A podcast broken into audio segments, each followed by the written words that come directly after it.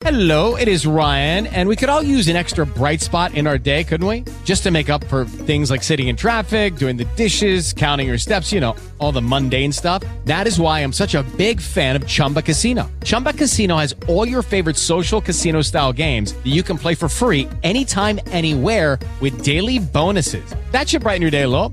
Actually, a lot. So sign up now at chumbacasino.com. That's chumbacasino.com. No purchase necessary. BGW. Void were prohibited by law. See terms and conditions. 18 plus. Bienvenidos a mi podcast. En este espacio aprenderás sobre tu cuerpo, las emociones, la vida espiritual y tus relaciones. El conocimiento es la base del amor. Porque si de algo estoy segura, es que lo que se ama, se cuida. Comenzamos. Comenzamos.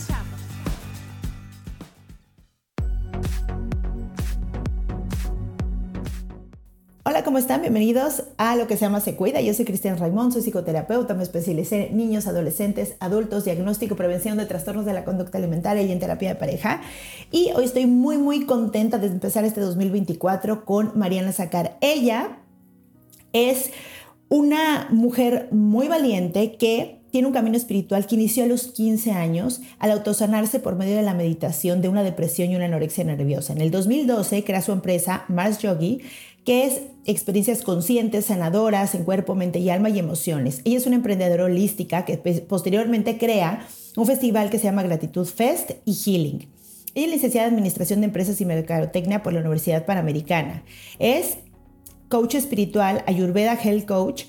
Es maestra de meditación de diferentes técnicas, como maestra de yoga también como Kundalini, Hatha Yoga, Tantra, Vinyasa, y también es coach de Animal Flow, es líder regional en México y se está certificando en inmersión en hielo. Ella es apasionada por la vida, ya lo escucharán y le encanta compartir en comunidad. Y espero que les guste muchísimo esta entrevista. Mariana, ¿cómo estás? Muy bien, ¿y tú? Todo aquí bien, empezando el año. Sí, empezando el año. Te quiero agradecer muchísimo que me des un poco de tu tiempo y de tu espacio para, para hacer este podcast. La verdad es que yo te sigo en las redes, me encanta tu trabajo y bueno, para mí es un gran honor que estés aquí con, con toda la audiencia del podcast. no, pues muchísimas gracias más bien a ti por la invitación. La verdad yo me siento más honrada.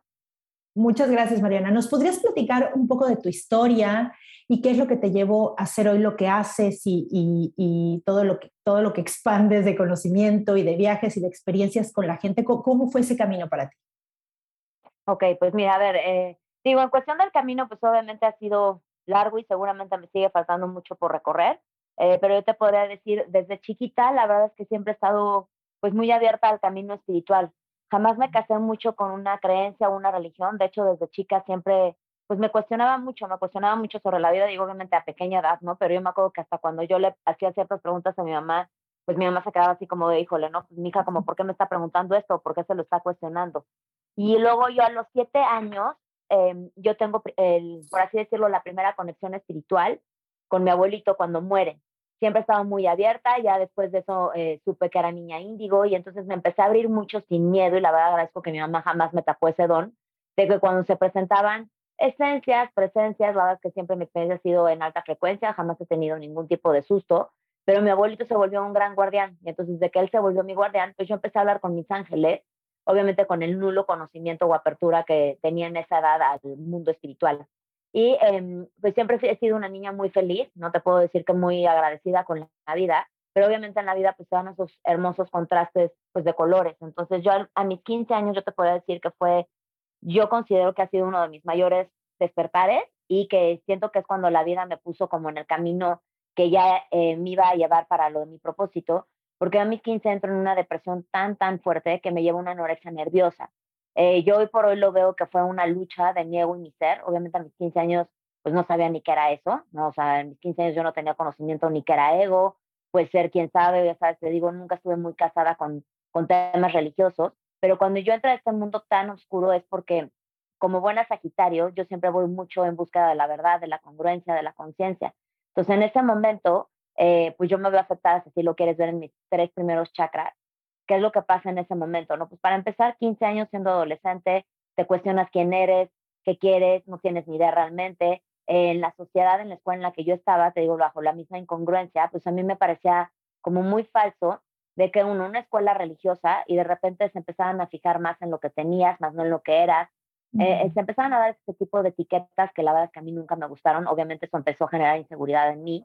Eh, mis pilares muy fuertes, pues mi papá y mi mamá, en ese momento ellos empiezan a tener como cualquier pareja, eh, pues ciertos tipos de pleitos, también se presenta movimiento económico, pero pues yo viviendo, no te quiero decir ni que fuera una niña tonta ni que viviera en un mundo de frutilupi, pero sencillamente bajo las creencias o lo que te enseña la sociedad, mundo Disney, pues para mí la pareja es vivieron feliz para siempre. Entonces yo me empiezo a topar con eso y es como, ay, güey, ¿no? ¿qué están viviendo mis papás? Y por otro lado, pues te digo también, eh, a mí me empiezan a llamar la atención los hombres, me empieza a gustar, empiezo a salir con un cuate me manda a freír espárragos. Entonces, pues mis tres primeros chakras se vieron pues madreados. Entonces, ¿qué es lo que pasa? Eso me genera a mí una depresión por obviamente grandes inseguridades, porque dejé que me dominara mi mente negativa, eh, porque obviamente tu mente, y esto yo lo he aprendido a lo largo de mi historia, o puede ser tu mejor aliado o puede ser tu peor enemigo. Entonces, en ese momento, pues mi mente estaba siendo mi peor enemigo. Eh, yo no quería vivir, por supuesto tuve pensamientos suicidas, tuve pensamientos muy oscuros, eh, aunque yo contaba con el apoyo de mi familia, de mis amistades y demás, no, yo estaba en un mundo pues, de mierda, si así lo quieres ver. Entonces, obviamente la mente al ser tan, tan eh, poderosa, pero te digo desde el lado mente negativa, me llevó a este trastorno alimenticio, anorexia, pero fue una anorexia nerviosa. ¿Esto qué quiere decir? no es como que yo, y es muy es fuerte, porque digo, eso yo lo viví hace muchos años, yo hoy por hoy este trastorno alimenticio sigue existiendo, pero en esa época, o sea, yo hoy por hoy tengo 40, a los 15 años, hablar de una depresión y una anorexia, híjole, pues era fachadísima, ¿no? Era un súper tabú, es como súper mal visto, y para mí yo hoy por hoy con la filosofía del yoga, ni nada es bueno, nada es malo, sencillamente es lo que es. Entonces yo empiezo a vivir esa, esa anorexia nerviosa, pero yo no estaba con esa mentalidad como de una mujer o adolescente de 15 años de quiero estar flaca, me quiero ver en los huesos, eh, los estereotipos que te dicta el marketing, la publicidad, no, sencillamente yo estaba en un mundo tan de depresión que aunque mi cuerpo y yo comía, mi cuerpo no lo asimilaba, porque hay varios tipos de anorexia, pero esta anorexia nerviosa, aunque yo comía, no lo asimilaba. Entonces, eh, pues durante varios meses, no, no te diría días, o sea, yo toqué fondo como en un corto tiempo, porque hay personas eh, que pueden estar en depresión y en anorexia durante años y se mueren. Yo la verdad es que toqué fondo, eh, si quieres verlo en muy poco tiempo, creo que el, mundo oscuro, oscuro, oscuro me habrá durado un año fuerte y ya luego es cuando empecé a recuperar, pero me fui tan profundo que pues obviamente yo, ah, y yo después de ese tiempo hice muchas cosas con mi cuerpo, con mi mente, con mi ser y con todo, pero pues yo solita me afecté, ¿no? En cuestión de, empecé a perder la regla, la menstruación fue baile, los dientes se me movieron, las encías me quedaron más abajo, el pelo se me caía, las uñas. O sea, puede ser una mujer de 15 años que estaba muerta en vida. O sea, tú veías a una mujer de 15 y yo me acuerdo que la, la mirada de las personas era como de, ay, güey, pues esta mujer que está viviendo. O sea, tristemente daba pena y es lo que a mí nunca me ha gustado en la vida, que las personas generen pena o yo generar pena. Pero yo estaba tan oscura que decía, claro, me ven con envidia porque estoy guapísima, claro, porque yo estoy delgada, claro, porque yo estoy, porque cuando tienes una enfermedad de depresión y de un trastorno alimenticio, eh, tristemente estás a la defensiva, estás muy cerrado, no quieres, no quieres observar la vida realmente como es. Entonces, eh, pues yo iba con varios doctores, me, me, acuerdo, pero con muchísimos. Obviamente a mí me cagaban los doctores porque pues yo estaba molesta con la vida, más no con ellos para su profesión. Y, y, yo también iba con psiquiatra, me acuerdo que tomaba Prozac y demás, pero un doctor, siento que él fue el que siempre, dentro del aspecto medicina, que lo respeto, eh, siento que él fue un pilar para mí, porque siempre confío mucho en mí. Me acuerdo que cuando yo iba a las citas con él, no me molestaba, era un endocrinólogo muy, muy lindo. Y me acuerdo perfecto que, a ver, nunca me de como que me hayan defraudado, eh, como decir, ya te vas a morir mañana. Pero sí me acuerdo que varios doctores, y especialmente él, me decía, es que algo está pasando en ti, porque científicamente, en medicina, tristemente, tú ya deberías estar muerta. O sea, tu cuerpo ya no responde, tú ya estás en los huesos, o sea, parecía una mujer de como alguien de Somalia, de verdad estuve muy, muy mal. Entonces, eh, él me decía, hay una lucha interna, o sea, hay algo que te está sosteniendo, no sé qué sea. Y yo así, ¿no? Obviamente yo hoy lo veo, que era mi ser, que era mi propósito, eran mis guardianes, y que jamás ganó el ego. Entonces, cuando a mí me dice eso y, y ya como que me dice, de verdad ya en muy poco tiempo te vas a morir, pero él siempre fue muy amoroso, o sea, jamás me, me hablaba golpeado porque pues yo creo que tratar con pacientes así es algo muy fuerte, mientras que otros doctores me acuerdo perfecto que una psiquiatra Así yo me acuerdo que me decía, y, yo siempre he sido muy solar y en esa época yo no lloraba. Entonces, en una, en una sesión me acuerdo que lloré, por primera vez abracé mi energía femenina, mi vulnerabilidad, y, y yo no, no me sentí como apapachada, sino que me sentí juzgada, porque ella me decía, llorar no es bueno, ¿qué estás haciendo? Pero ya sabes, como que yo creo que su técnica era como una confrontación, pero muy agresiva, que yo dije, a ver, a ver, o sea, aquí te ves, va. Y me acuerdo que me salí de su consultorio y le dije, mamá, mami, yo no regreso con esta doctora, está loca. O sea, te digo, es como muchas cosas que por hoy yo veo que agradezco porque me tocaba vivirlo para encontrar mi propósito. Entonces yo regreso a casa a mis papás, estaba en el jardín porque obviamente necesitaba baños de sol, o sea, mi piel ya estaba muy mal, o sea, tenía como esta especie de un lanudo como si fuera bebé, o sea, necesitaba yo ese calor. Entonces me acuerdo que ahí es cuando yo siento que fue el wake up, em, que yo volteé a ver la ventana del cuarto de mis papás y vi a mi mamá con una cara de, de mucha tristeza, pero más que tristeza de aceptación. Y yo creo que como mamá, digo, yo no soy mamá, pero creo que como padre, que vivas esa lucha de tus hijos, de ese desapego, mi mamá en ese momento fue de acepto que mi hija se está muriendo y que mi hija se va a morir y que yo no puedo hacer más y que vaya. Obviamente no fue ese pensamiento, no, no, o sea, no le leí el pensamiento a mi mamá, pero su rostro me mostró tanto que a mí me impactó que dije, es que no merezco estar viviendo así. Mi primer pensamiento fue, no, y de verdad te lo estoy contando y lo recuerdo como una especie de película perfectamente bien. O sea, me visualizo a mí como estaba en ese momento, todo, toda la película la recuerdo perfectamente bien y agradezco porque se quedó en mi memoria celular. Eh, porque yo vi a mi mamá y fue, no merece mi mamá estar sufriendo de este modo. O sea, qué poca, la estoy haciendo sufrir. Pero por otro lado, invertí el papel y fue como, deja a tu mamá. Yo no merezco estarme muriendo en vida. Soy una mujer de 15 años que tengo una vida por delante. ¿Por qué la estoy estropeando? ¿Por qué la estoy tirando? No, bye. Entonces no sé cómo explicártelo y te digo sin ningún tipo de herramientas, pero ya lo traía yo en mi memoria celular y de otras vidas. en ese momento siento que regresé yo a mi ser responsable, a mi ser consciente y dije, a ver, lo de mis papás, con todo el amor, es su pedo. Lo de la escuela, son incongruentes, me valoran por lo que tenga o no tenga, es su rollo. El güey, ya fue. O sea, soy una mujer de 15 años. ¿Por qué me estoy tirando al drama? Move on. Entonces, literal, me acuerdo que cerré mis ojos. Em, yo estaba con pies descalzos, siempre soy una mujer que ama estar con pies descalzos. Y por primera vez eh, sentí ese poder interno en mí. Yo a la fecha a mí me choca la palabra empoderamiento porque siento que todos somos seres poderosos. Sencillamente es cuando tú regresas a tu centro y te la crees y vas, te sientes ese poder. Entonces yo me acuerdo que cerré mis ojos. Em, por primera vez empecé a ser muy consciente con mi respiración, de respirar a conciencia, porque obviamente todos estamos respirando, pero es muy diferente cuando obviamente valoras el poder que hay en la respiración o cuando la das por hecho y te vale. Entonces yo empecé a respirar mucha conciencia. Enseguida sentí la presencia de mi abuelito y de mis ángeles, o sea, sentía mi ejército así que me abrazó y me sostuvo. Sentí esa conexión con la madre tierra y por primera ocasión, y siempre pongo como referencia a la película Avatar, porque sentí así como entraba todo ese fluido, toda esa energía en un color verde, en un turquesa muy poderoso, que me acariciaba desde mis pies hasta mi cabeza y activé mi tercer ojo. O sea, por primera vez vi mi tercer ojo, vi el poder de mi mente y fue como, wow, wow, ¿qué es esto? Y te digo, yo en nulo conocimiento, pero algo internamente en mi ser, mis guardianes me dijeron, vas a vivir y le vas a echar ganas. Entonces yo me acuerdo que respiré, automáticamente me sentí alegre cuando, cuando estás en depresión y en un trastorno alimenticio estás triste, estás, y es lo que siempre digo, es muy diferente estar triste, estar deprimido, pues yo estaba en un mundo oscuro, que a través de mi respiración y este momento que fue, ¡fum! Yo siento que fue un reset, de vas a vivir y por eso la gratitud siempre ha vivido en mí porque no me tocaba. Estoy sumamente agradecida con la vida que me dieron la oportunidad de volver a vivir, de encontrar mi propósito y de ahí es cuando yo empecé a, pues a caminar, si quieres ver este camino, eh, siempre me considero un ser que estoy en constante aprendizaje, que mientras más sé, menos sé, pero obviamente en ese momento de 15 o 40, era, un, era una mujer muy ignorante en cuestión de estas herramientas de conciencia, de espiritualidad, de yoga, de meditación, de autosanación, o sea, nulo conocimiento, pero algo me dijo internamente, lo vas a lograr. Sí, eso te iba a preguntar, Mariana, porque ahorita como me lo cuentas, pues lo cuentas muy armado con, me imagino, con mucha información que fuiste entendiendo después que qué te pasó en el momento pero en el momento fue como una sensación y un darte cuenta, o sea, fue físico, fue mental, ¿cómo fue ese, ese momento que me lo, me lo cuentas y me lo imagino? Fue más una sensación, porque ahorita dices, bueno, pasó esto y esto y esto y esto, que fue, yo me imagino que lo aprendiste en el camino, pero en ese momento, ¿cómo fue? ¿Algo en el cuerpo?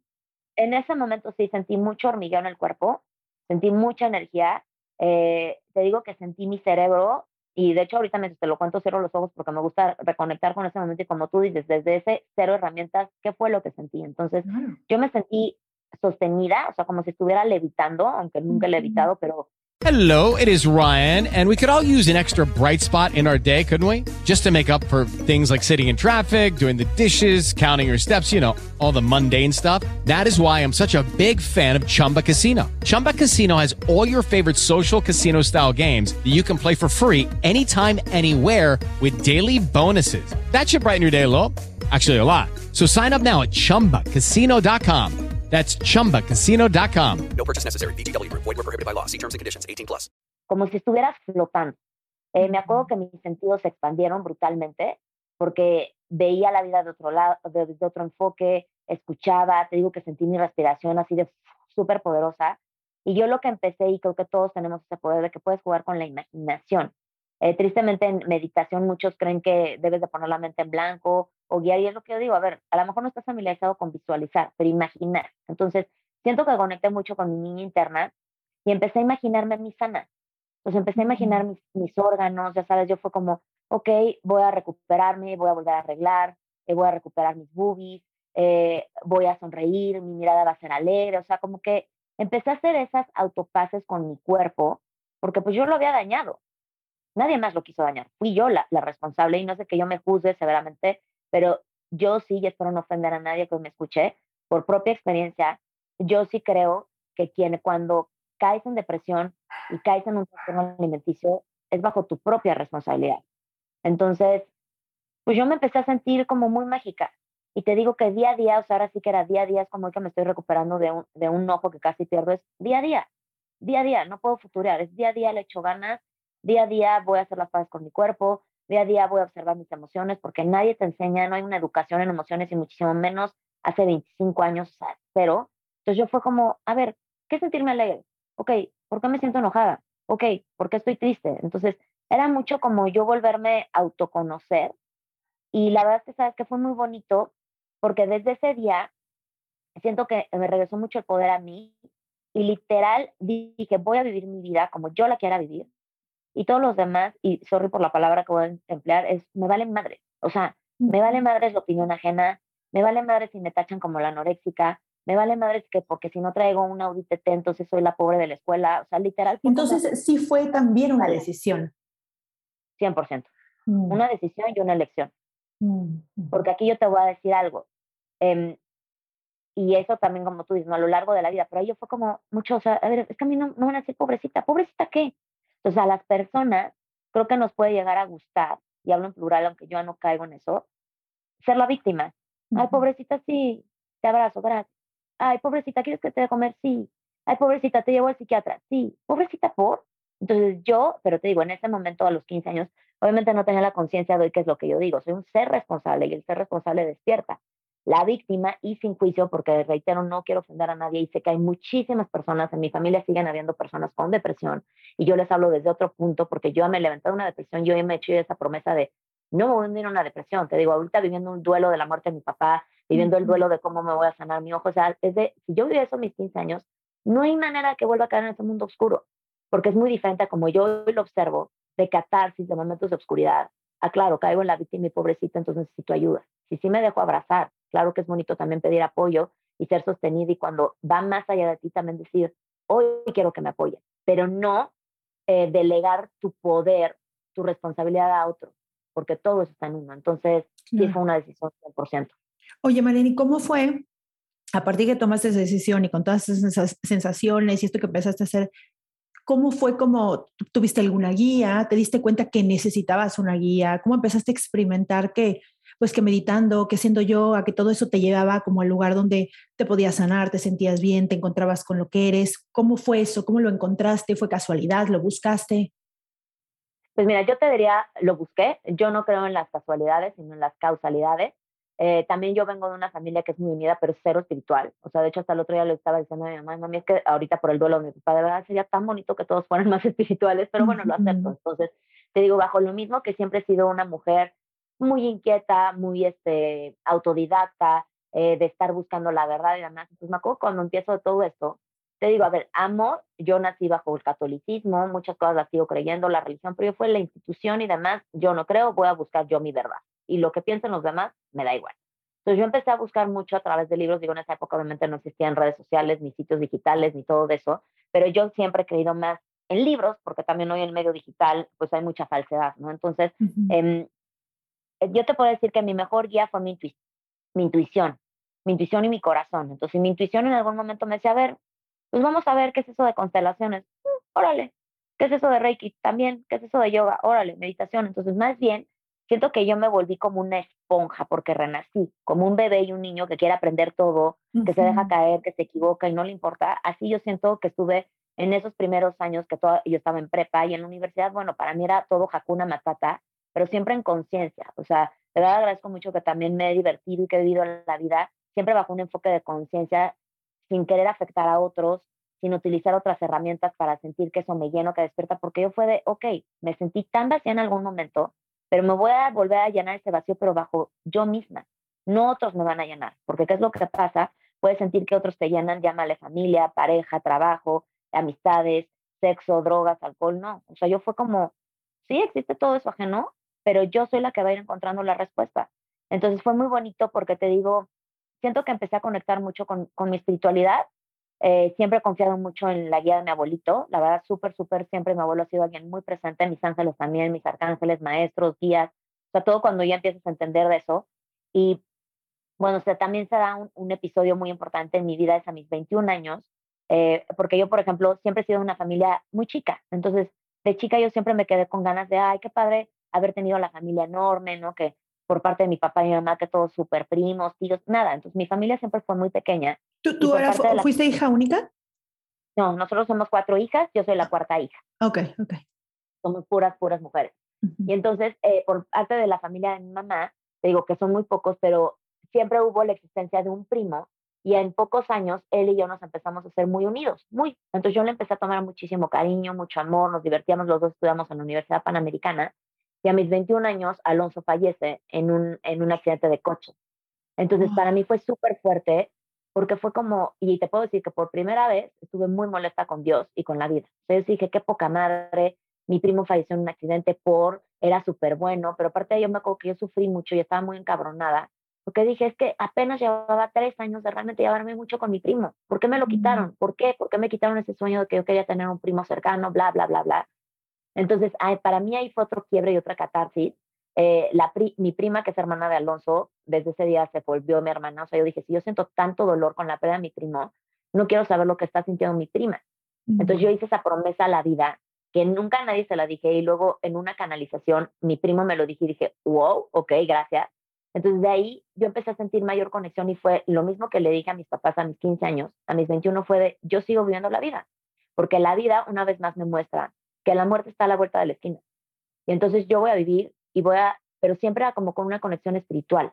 La naturaleza siempre me ha llamado muchísimo la atención, entonces yo era mucho de que, te digo, amar con pies descalzos, me acuerdo que mi papá me decía, hija, ¿por qué estás con pies descalzos? Y yo, porque amo esa conexión con la tierra y demás, pero ya sabes, en, en su creencia era como, no, con zapatos porque algo te puede picar. Entonces, siento que han habido diferentes capítulos, eh, tanto de luz, eh, que me dan ese, esa como reset, pero principalmente han sido en momentos oscuros, de catarsis, pero no porque sean oscuros, la gente tristemente cuando dice oscuros dice es algo malo. Yo no lo veo malo porque la luna necesita la oscuridad, las luciérnagas necesitan la oscuridad, una propia vela para brillar necesita la oscuridad. Entonces, no, y, aparte en tu propia experiencia, ¿no? O sea, cómo el, cómo el dolor te lleva a tocar lugares y espacios en ti donde también te nace como esta humildad de, de aprender, de pedir ayuda, de buscar, de que muchas veces, seamos honestos, cuando todo está bien, justo a veces nos desconectamos de esas cosas, ¿no? O sea, como, dicen mucho de que valoras la, la, salud hasta que la pierdes, ¿no?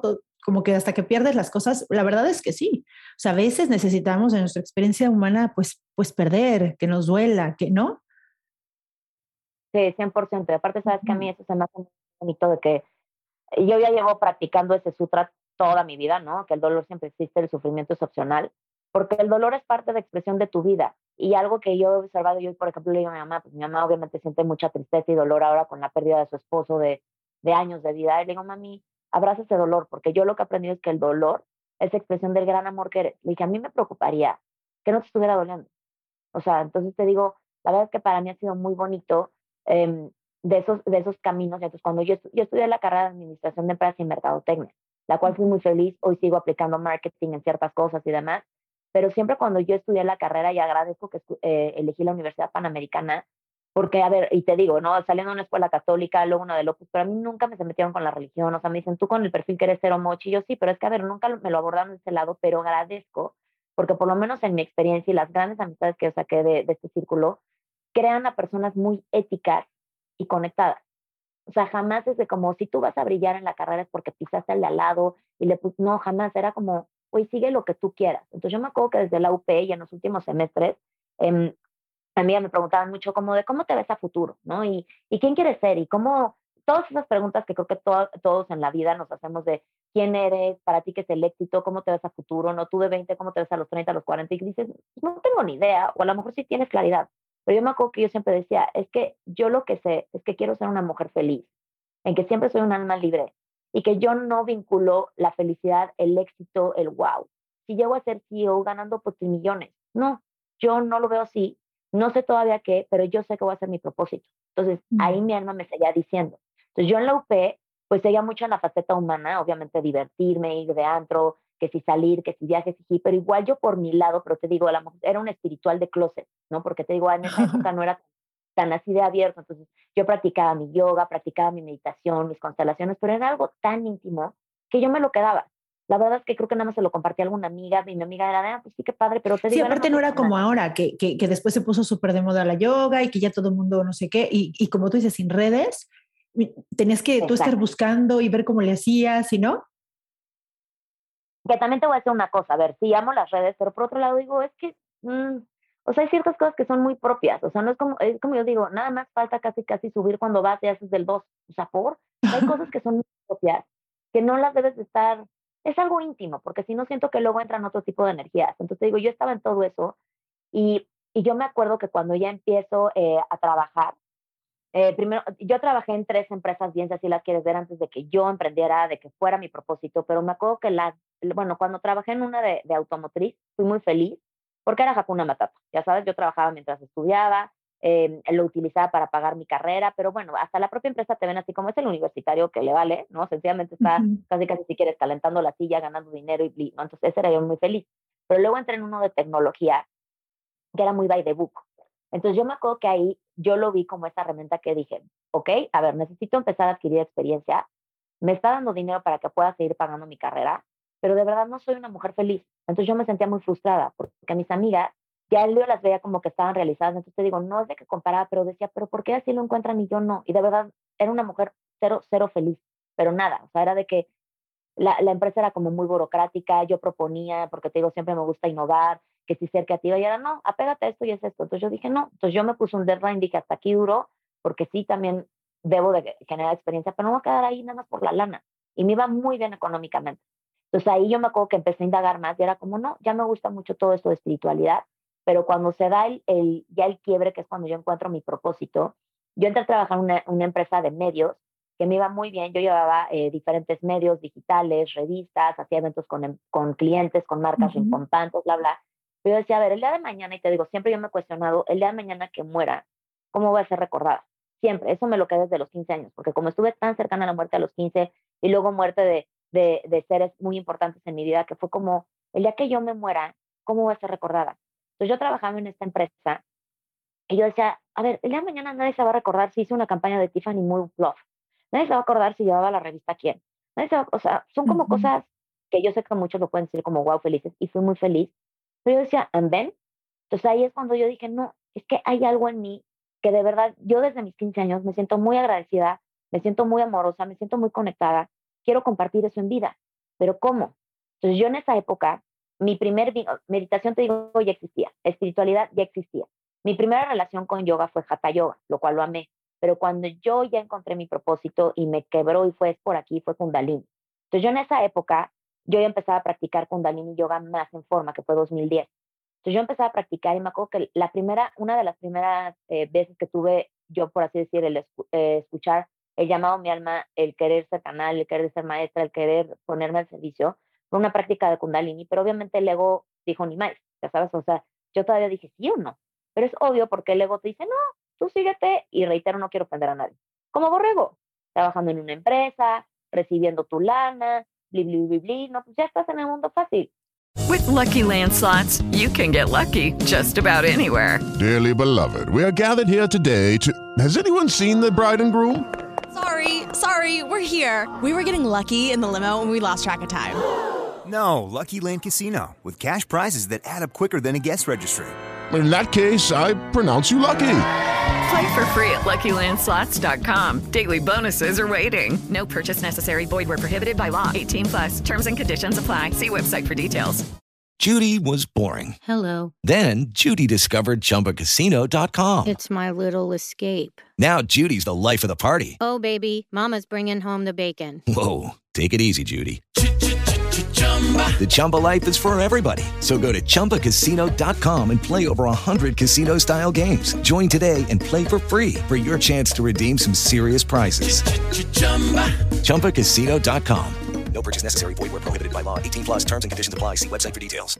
Y yo, sí, pero no quiero más, ya sabes. Entonces, yo seguía con mis prácticas y en 2010 es cuando te digo, ya tomé la decisión. Pero fue como, ok, ya tomé mi decisión, pero a ver, también, ¿cuál es mi realidad?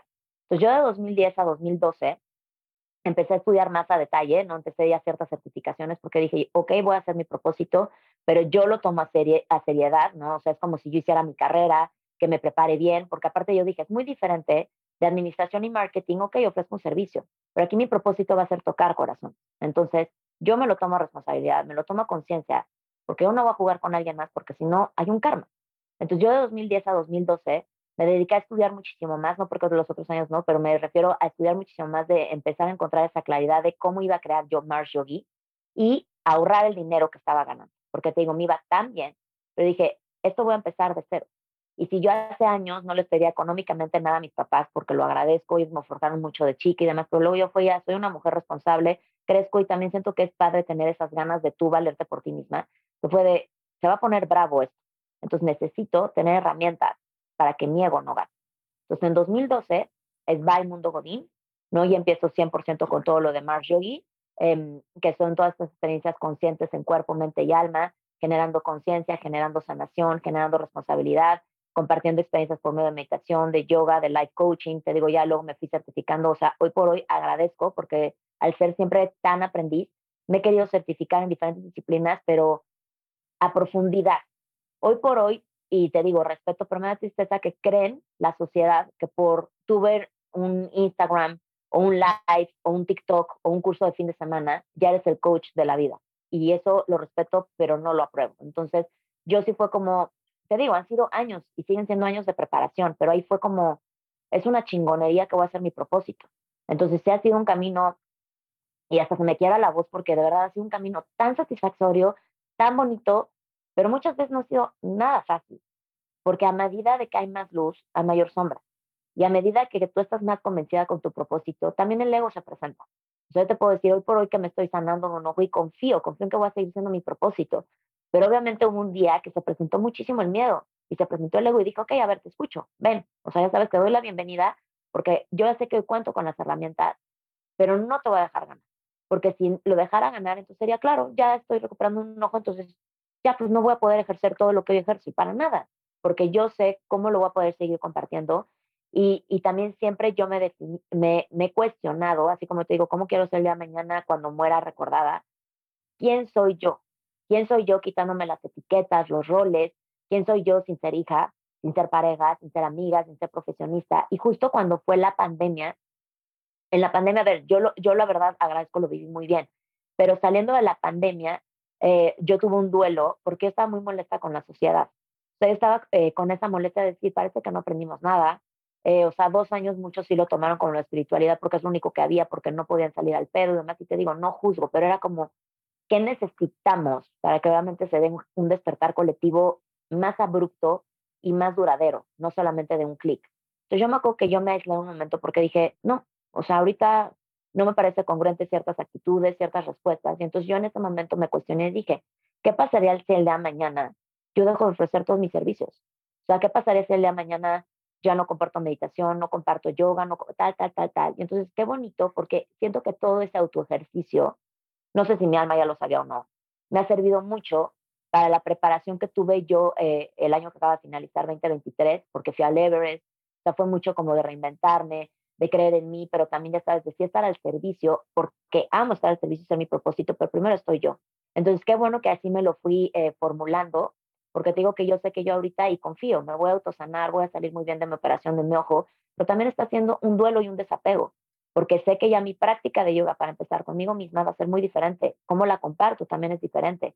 Con meditación, la verdad es que eso lo agradezco para nada, ¿no? Porque casi casi uno puede estar sin piernas y siempre yo lo he dicho, cuando te enseñan la filosofía del yoga, ¿no? Pueden haber personas en algunos sentidos, en algunas, en algunas extremidades y son más yogis que los que hacen una asana de pretzel. Entonces, qué bueno que de verdad esa preparación y ese sostén, y hace rato que tú me estabas diciendo de esos momentos oscuros que te sientes vulnerable, de verdad estos dos capítulos de la muerte de mi papá y de, y de mi ojo, no sabes lo hermoso que ha sido sentir tanto amor, sentir tanto soporte, porque amo dar, ya sabes, o sea, amo dar y dar y dar, pero me estoy dando este momento de recibir y está siendo tan bonito, porque no es porque antes no lo sintiera, pero es hermoso, porque te digo yo, ser solar y ser una mujer tan fuerte, no es que esté peleado con mi luna en lo más mínimo, porque por eso hasta ahorita me permití quebrarme. En otro momento hubiera sido, no, no, no puedo salir con la voz llorando en una entrevista, ya sabes. Pero es muy lindo de decir, neta, o sea, ahí está el reflejo de mi Dharma. No sabes qué bonito el amor de mi familia, del amor en pareja, de relaciones, de amistad, de la sanga, de la comunidad. O sea, gracias a quien yo soy, hoy por hoy estoy hablando contigo, porque la vida te pone en el momento correcto. Entonces, si yo te podría decir algo a ti y a todos los que nos escuchan es, la vida es hermosa, de verdad, yo por hoy, y así yo siempre lo digo, si me volvieran a decir, le volvería a decir a mi alma, vamos a vivir lo mismo, o sea, lo mismo, porque agradezco haberme levantado una depresión y una anorexia, agradezco los duelos que he tenido, agradezco conquistar mis sueños, ser feliz, llorar, eh, estar hoy viviendo un proceso que sé que es para un bien mayor, porque voy a tener otra visión y otra perspectiva de la vida desde el ojo como lo recupero, entonces, de verdad es muy bonito, pero saber que todo depende de uno mismo. Entonces, si hoy por hoy tú quieres salir de una depresión, si quieres salir de un trastorno alimenticio, si quieres encontrar tu camino espiritual, sé que suena fácil lo que voy a decir, pero no, es de valiente. Entonces, créetela, depende 100% de ti. Y, y yo lo que te puedo decir es, desde el 2010, cuando dije, órale va, creo que fue mi primer surrender en cuestión de decir, voy por mi propósito, siempre algo mayor a mí me ha sostenido y confío profundamente. No sé cómo explicártelo, pero siempre todo sale, siempre todo pasa y siempre todo es para un bien mayor. O sea, ahorita es como, confío, ya sabes, confío en que voy a estar bien, confío en que voy a seguir siendo mi propósito. No sé cómo expresártelo, pero de verdad es cuando sueltas, que a veces nos cuesta mucho trabajo, pero si sueltas y realmente confías en ti y en la vida, todo se va manifestando de mágica manera. Ay, Mariana, y sabes qué, qué me encanta esto que dices, que depende 100% de ti, porque muchas veces las personas están esperando, a mí me pasa muchísimo en terapia, ¿no? Que llegan y, quieren que tú les soluciones, ¿no? O sea, y no se dan cuenta lo que dijiste tú.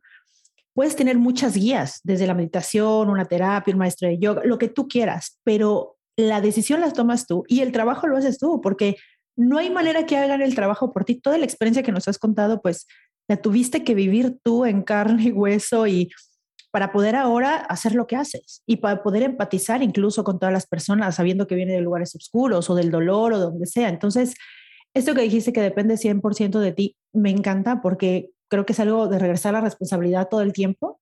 Y, y, y también esto que dijiste, pues no ha sido fácil, ha sido un camino largo que no ha sido fácil. O sea, no es que hay, después de ese momento, a los 15 años, ya todo estuvo perfecto, ya supe qué hacer y todo, no, tuviste que tomar decisiones, aún así acabaste una carrera que teniendo como ese otro lado, acabando la carrera ahorraste, entonces imagino que mucho tiempo no gastaste nada para poder darte el lujo de pues entrarle esta chamba mientras salía dinero de ahí mismo, o sea, son muchas decisiones donde tienes que hacerte responsable de lo que vaya a pasar, haciendo lo mejor del mundo y también como tú dices, confiando y soltando que la vida te va a poner, ¿no? también las, las opciones para que tú decidas. Y sabes que también creo que las pruebas, ¿no? O sea, a ver, y, y, por eso yo ahorita, ¿no? Un día hasta dije de broma que dije, no, bueno, pues ya, Diosito, no me mandes ya pruebas más fuertes, ¿no? Porque pues ya, siempre se dice que las pruebas más fuertes se las mandan a sus guerreros más fuertes, pero también hay que saber, o sea, cada proceso, cada historia es perfecta. O sea, yo no sé tu historia, yo no sé cómo ha sido tu proceso. Entonces, yo lo que siempre, y por ejemplo, ahorita con todo lo de mi papá, eh, yo me acuerdo que un día a mi hermana, a una de mis hermanas, te digo, somos cuatro hijas, les dije, de verdad respeto y honro sus procesos y sus duelos. Y uno nada más me hizo así, era como de, what the fuck. Y fue, es que no sé ni me corresponde. O sea, no quiere decir que si tú todo un día estás llorando, ah, entonces estás viviendo más el duelo de mi papá. Yo a lo mejor se lo estoy dedicando y cantando en un kirtan o se lo dedico en un retiro y lo tengo en mi corazón. Entonces, es totalmente diferente cómo cada quien vive la vida, el proceso. Pero si de algo yo te podría decir que también amo, e, y te digo desde mis 15 años que literal y reitero, vuelvo a hacer mucho énfasis en eso que dije, me vale madres la opinión ajena. Si yo me hubiera esperado a que me avalaran, porque a ver, existe el ego espiritual y el ego terrenal, y el ego espiritual luego me parece más bravo que el ego terrenal, porque el ego espiritual yo por como lo veo, no me crea nada, pero en cuestión tú ya tienes ciertas herramientas de conciencia.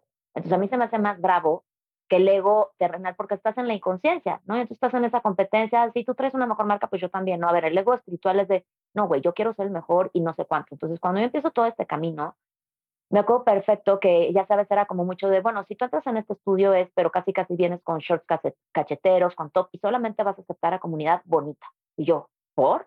O sea, sabes, era como, a ver, estás juzgando, o sea, por el físico, entonces no me estás diciendo que yo puedo dar mi servicio si entonces es la señora de las lomas, pero no se lo puedo dar al señor de Xochimilco. Entonces yo me empecé otra vez a autocuestionar y me topé con la misma incongruencia como la institución, la iglesia, va hablando yo bajo el catolicismo, no, no puedo hablar bajo otras religiones, como era la espiritualidad. Entonces fue lo mismo de, ¿saben qué? Me vale, o sea, yo no voy a buscar tu aprobación. Y hoy por hoy lo mismo lo digo yo a la comunidad de la sanga. Uno, no me perteneces ni yo te pertenezco. No quiere decir que si tú practicas conmigo mañana practicas con otro ser me estás siendo infiel. No más mínimo. El mundo es un océano. Vete con todos los peces que quieras y encuentra tu propia verdad. Y lo que yo siempre digo es, de verdad, no busco caerte bien ni mal. Lo único que yo busco es estar a tu servicio y algo que yo amo cuando yo afirmé mi propósito de teacher de Kundalini es pico, confronto y elevo. Entonces, yo algo amo es porque genero también confrontación, pero hasta como hablo, yo sé que muchos, siempre se dice, en la comunidad, los alumnos, somos reflejo del maestro. Entonces podemos observar diferentes comunidades y decirles también a todos, el, ser yoga, porque no es que yo practique yoga, es ser yoga. El ser yoga, hay diferentes vertientes, hay diferentes disciplinas, hay diferentes caminos. Sí te podría decir, abraza tu incomodidad, no como yo hoy te puedo decir, yo estoy durmiendo casi casi en una silla porque no puedo recargar mi cabeza. Hoy por hoy te puedo decir, ya estoy harta, extraño mi colchón, quiero dormirme así. No, pero hoy abrazo mi incomodidad porque si es para mi recuperación del ojo, lo hago. Entonces, eso es ser yoga. También abrazo la incomodidad. Pero tú como la mejor persona que estás buscando la espiritualidad, meditar, ser yoga, o sea, sí te diría, busca con quien más te sientas afín, pero eso no quiere decir que es que te va a caer bien. O sea, yo sé que a muchos alumnos al principio les ultra mega cagada. o que te va a gustar incluso, ¿no? O sea, ponerte a meditar como que es, o sea, no sé, yo lo, yo lo percibo así. Y más que ahorita me puse como un reto de meditar todos los días que no se me pase ni un solo día, es súper incómodo. O sea, es muy rico en ciertas situaciones. Por ejemplo, yo cuando acabo ese ejercicio, meditar me encanta porque siento que regreso a mí, ¿no? O sea, después de tanta como, no sé, tantas sensaciones como de dolor o X en el ejercicio, me gusta pero hay, en otras ocasiones es muy incómodo. O sea, a pesar de que me gusta meditar, es muy incómodo como ya decidir, sí, a ver, ya, siéntate, hazlo, deja todo el mundo, no importa que se caiga a la casa, tus hijas, el trabajo, no importa, hazlo. No es rico. O sea, la gente no lo hace porque dice, ay, no, es que a mí no me gusta. Pues no, a mí tampoco me gusta cuando me siento incómoda. O sea, y eso que dices, abraza la incomodidad, pues es que sí, sea, es parte creo que de todo, ¿no? 100%. Sí, y aparte sabes que yo lo veo que es pues es disciplina, es práctica, o sea, y yo todo lo veo es, es como si fuera un entrenamiento. O sea, muchos dicen, es que no sé meditar, es que cuando has cerrado tus ojos o cuando te has dado la oportunidad de observar tu respiración. Y para mí la meditación es exactamente como si entrenaras un músculo, no ver, quieres tener el brazo marcadito, pues cierra tus ojos, respira mínimo 11 minutos al día y medita. Y te digo que a mí muchas veces que me encanta porque, a ver, no es que sea mala, pero a ver, me dicen luego, luego me dicen, es que te encanta hacer como la mala del cuento. Les digo, es que no soy la mala del cuento, es que sí te voy a picar porque no voy a dejar que te expreses conmigo desde tu víctima.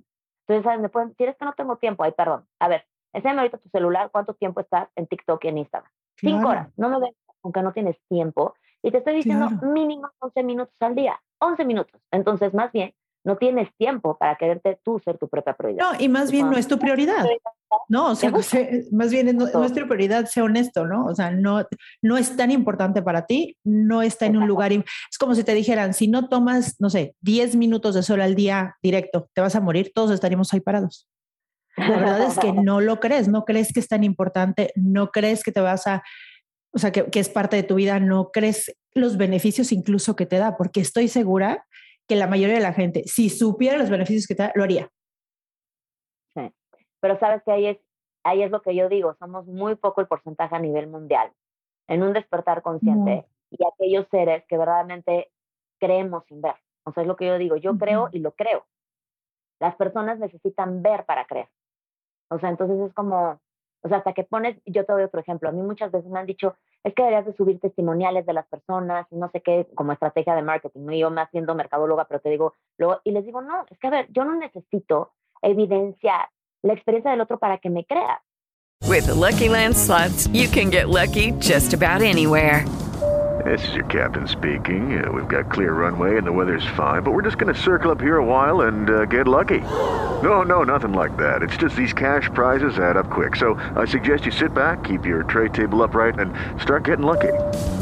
Play for free at LuckyLandSlots.com. Are you feeling lucky? No purchase necessary. Void where prohibited by law. 18 plus terms and conditions apply. See website for details. Si tú vas a creer en lo, en lo que tú eres capaz de despertar y meditar, bienvenido. Si no, ok.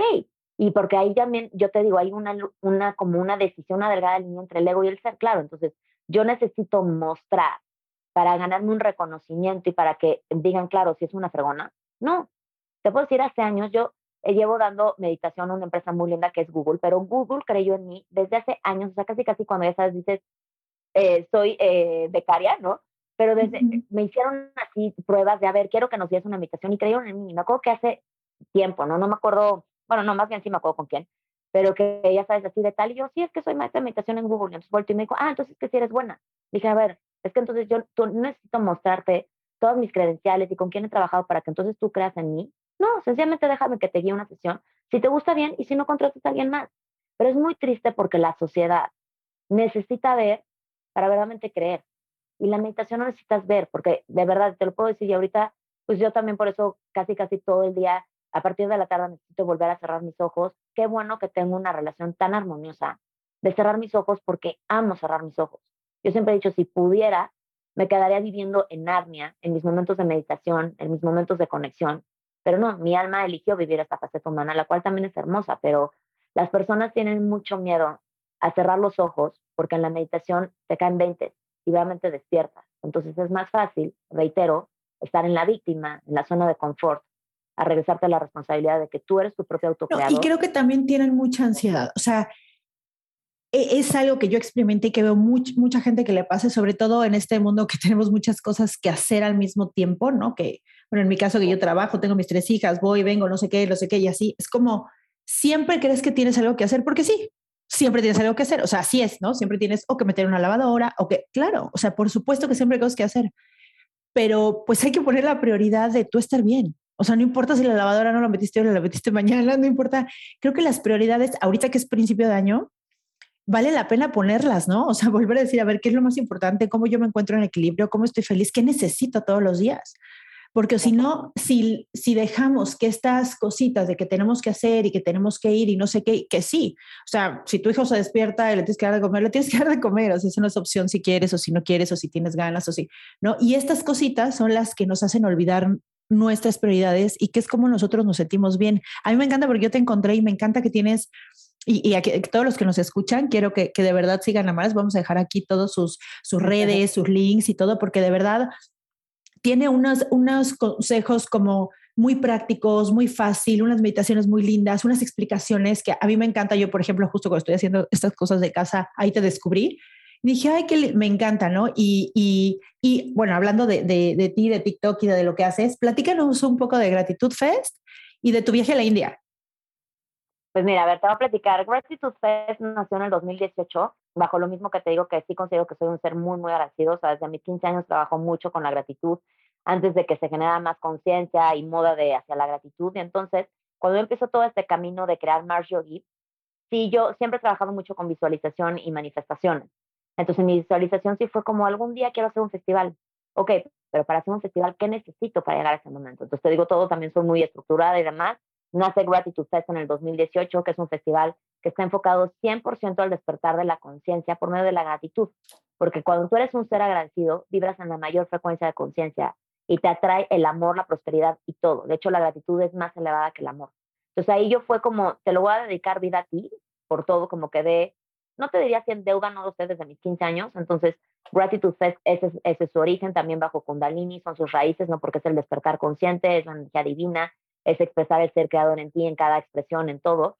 Y es muy bonito porque lo hago una vez al año. Este año va a ser su séptima edición. Siempre ha sido en la Ciudad de México, solamente una vez fue en Perú.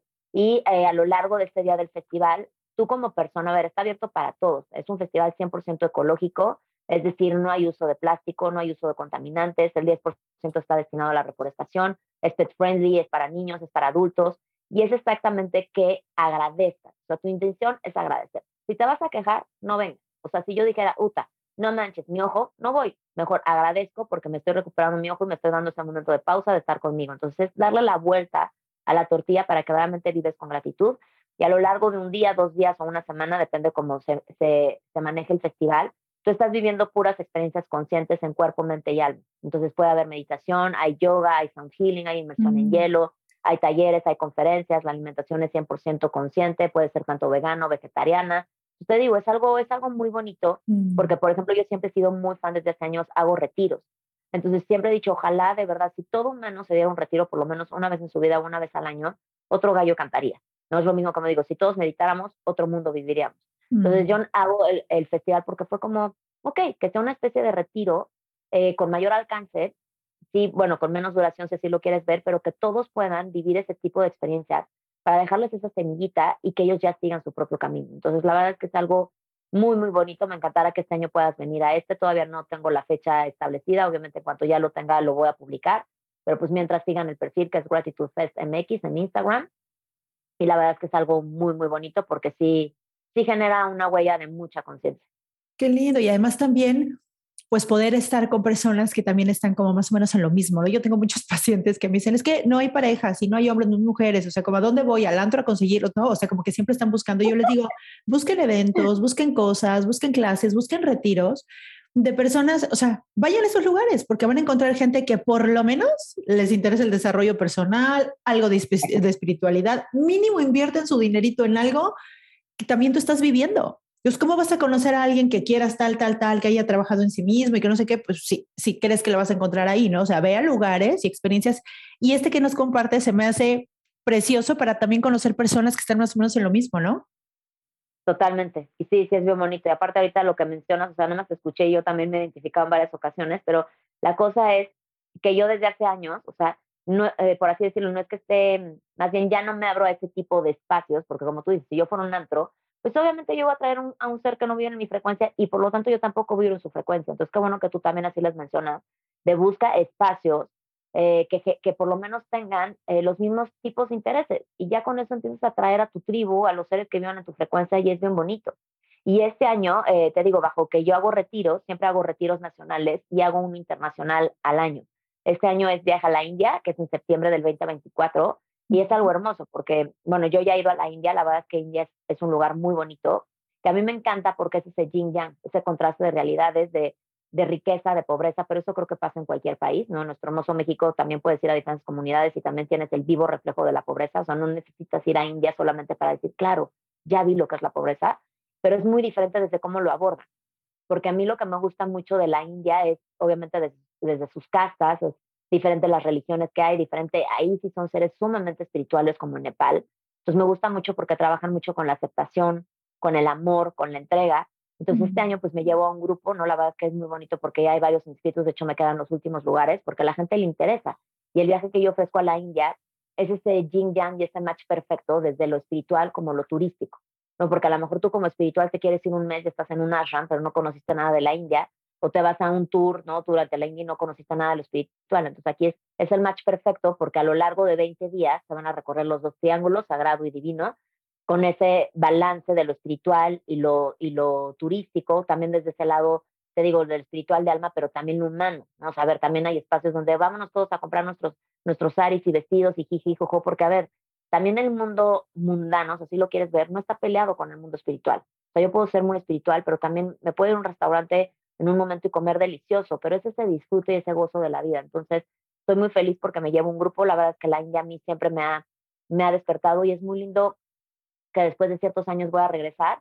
Y te digo, si desde el año pasado ya tenía un, un, significado muy especial, porque los viajes internacionales yo los planeo con bastante anticipación.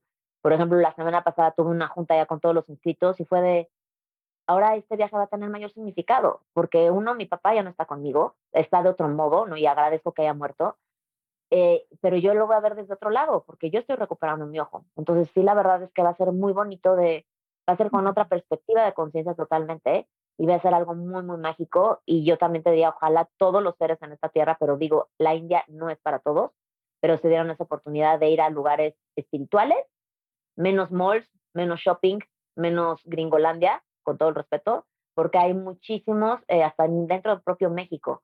O sea, hay estados, hay pueblos, hay, hay lugares que te muestran la espiritualidad de una manera tan bonita y amorosa, que cuando viajas te quedas a tu alma, te das, regresas transformado. Oye, te quiero preguntar, ¿y ya tienes el, el retiro también nacional? Sí, de retiros nacionales yo hago varios a lo largo del año. Por ejemplo, este ahorita febrero, del 16 al 18 de febrero, si no mal me equivoco, es en Malinalco. Entonces, normalmente yo hago varios retiros nacionales en, en México y los voy anunciando con cierto tiempo. Este Entonces, es, importante seguirte en tus redes para que estemos como pendientes de los retiros que vayas sacando. Exactamente. Sí, yo los posteo, o sea, los pongo ahí en mi post feed, los dejo en historias destacadas y sí, los voy anunciando con tiempo. Y este de febrero se llama Metamorfosis, ¿no? honrando exactamente todo ese cambio todo ese momento que uno se va hacia adentro en introspección, que vuelves a hacer esa oruga para volar alto. Entonces es bonito, ya sabes, a cada retiro yo siempre le doy una intención. Bajo esa intención eh, genero todas las experiencias que viven dentro del retiro y obviamente bajo ese contenido, pues atraigo la audiencia, la sanga que realmente quiere trabajar eso. Mm. Oye, Mar, y te quiero hacer una pregunta. Bueno, quiero y decirles a todos que todo esto que nos estás diciendo, que además, bueno, se queda corto el podcast, ¿no? Habría muchísimo más cosas que platicar contigo, ojalá que puedas regresar, pero sobre todo seguirte en tus redes porque ahí viene información de cursos, de los retiros, de, todo esto. Te quiero hacer una pregunta que le hacemos a todas mis invitadas, que es, dime algo que hagas todos los días con esta intención de autocuidado. Pues mira, todas las mañanas, literal, como yo siempre he dicho, sí, en las mañanas retuene, el mundo esté temblando, esté cayendo, a mí me vale el mundo. Yo siempre las dos primeras horas de mi día me las dedico 100% para mí, mínimo, en las cuales, para empezar, cuando me despierto, mi primer, la, primera acción que hago es respirar tres veces a conciencia acostada, me estiro, le doy una intención, agradezco cinco cosas, o sea, hoy te puedo decir hoy en la mañana agradecí porque fue de wow, mi ojo ya se abre más, tengo mayor visión, agradezco a mis perritos, hoy por hoy no estoy yo en mi departamento, mi mamá me dijo vente a la casa, entonces agradezco estar con mi madre porque también ella lo necesita y yo también. Entonces, ya sabes, como que es mucho trabajar con gratitud y si en la mañana meditar. O sea, yo hago todo mi ritual de, de autoamor, sabes, desde ejercicios ayurvédicos, como meditar, ponerme un aceitito, verme en el espejo. O sea, yo sí soy mucho de verme en el espejo con esa amor y esa compasión de decirme, te amo, no te perdono, te libero, te reconozco. Y ya después de ahí empiezo mi día. Pero sí te puedo decir, me doy ese tiempo de respirar y de meditar. Porque yo solita también hay veces, y les digo, por eso a mí no me crean nada, créanse ustedes mismos, me pongo a prueba. Ya sabes, entonces digo un día a lo mejor, a ver, ¿qué pasaría si hoy no medito? No medito más tarde. Hubo un momento que entonces no respondí, reaccioné. Entonces me encanta porque yo solita me pongo a prueba de decir, claro, es que a ver, por eso no debo de dejar de meditar. Porque la meditación, y eso muchos piensan, claro, me estreso, ya encontré la ansiedad, ya le metí la madre a todo el mundo, medito. No, no, no. Medita antes para evitar reaccionar desde el ego y entonces puedes responder desde tu ser y nada ni nadie te roba la paz. Entonces, sí o sí, yo te digo, respiro, medito, doy intención, agradezco, disfruto y empiezo mi día. Ok, ok. Entonces, darte todos los días este tiempo para ti y para lo que tú necesitas para arrancar tu día todos los días. 100%. Me encanta. O sea, por ejemplo, ahorita, ahorita que ya ves que los 12 primeros días del año, no los 12 primeros días de enero, es trabajar mucho con tus intenciones claras para los 12 meses vigentes del año. Entonces, justo el primer día es amor propio, hoy es mucho relación con dinero y abundancia, y entonces así yo cada día le voy dando esa intención y voy trabajando con esa con esas intenciones, o sea, valga la redundancia de qué bonito, ¿no? Nosotros son 2 de enero, ¿no? Platicando tú y yo, o sea, es totalmente apertura a la abundancia, apertura al trabajo, y el mundo, yo es lo que digo, tú dale la intención y el mundo conspira a tu favor y te llega, entonces, mm. creer mucho en la magia, de verdad. Sí, este post que dices lo pueden encontrar en Instagram, donde viene y que me encanta porque además a veces no, no sabes qué intencionar o no sabes qué agradecer o no sabes.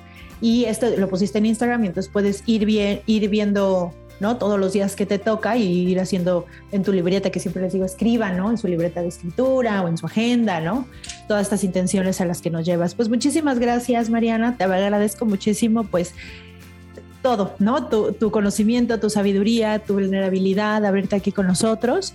Y pues me encanta seguirte. Esperemos que todos los que nos estén escuchando te sigan. Dejo toda la información aquí en los comentarios. Ah, yo te lo agradezco muchísimo, de verdad, muchísimo amor, mucha paz, abundancia, prosperidad y que tú y yo en nuestros caminos, como en todo lo que compartamos, seguimos generando conciencia y un despertar. Te lo agradezco muchísimo. No, gracias a ti, Mariana. Te mando un beso. Beso. Bye bye.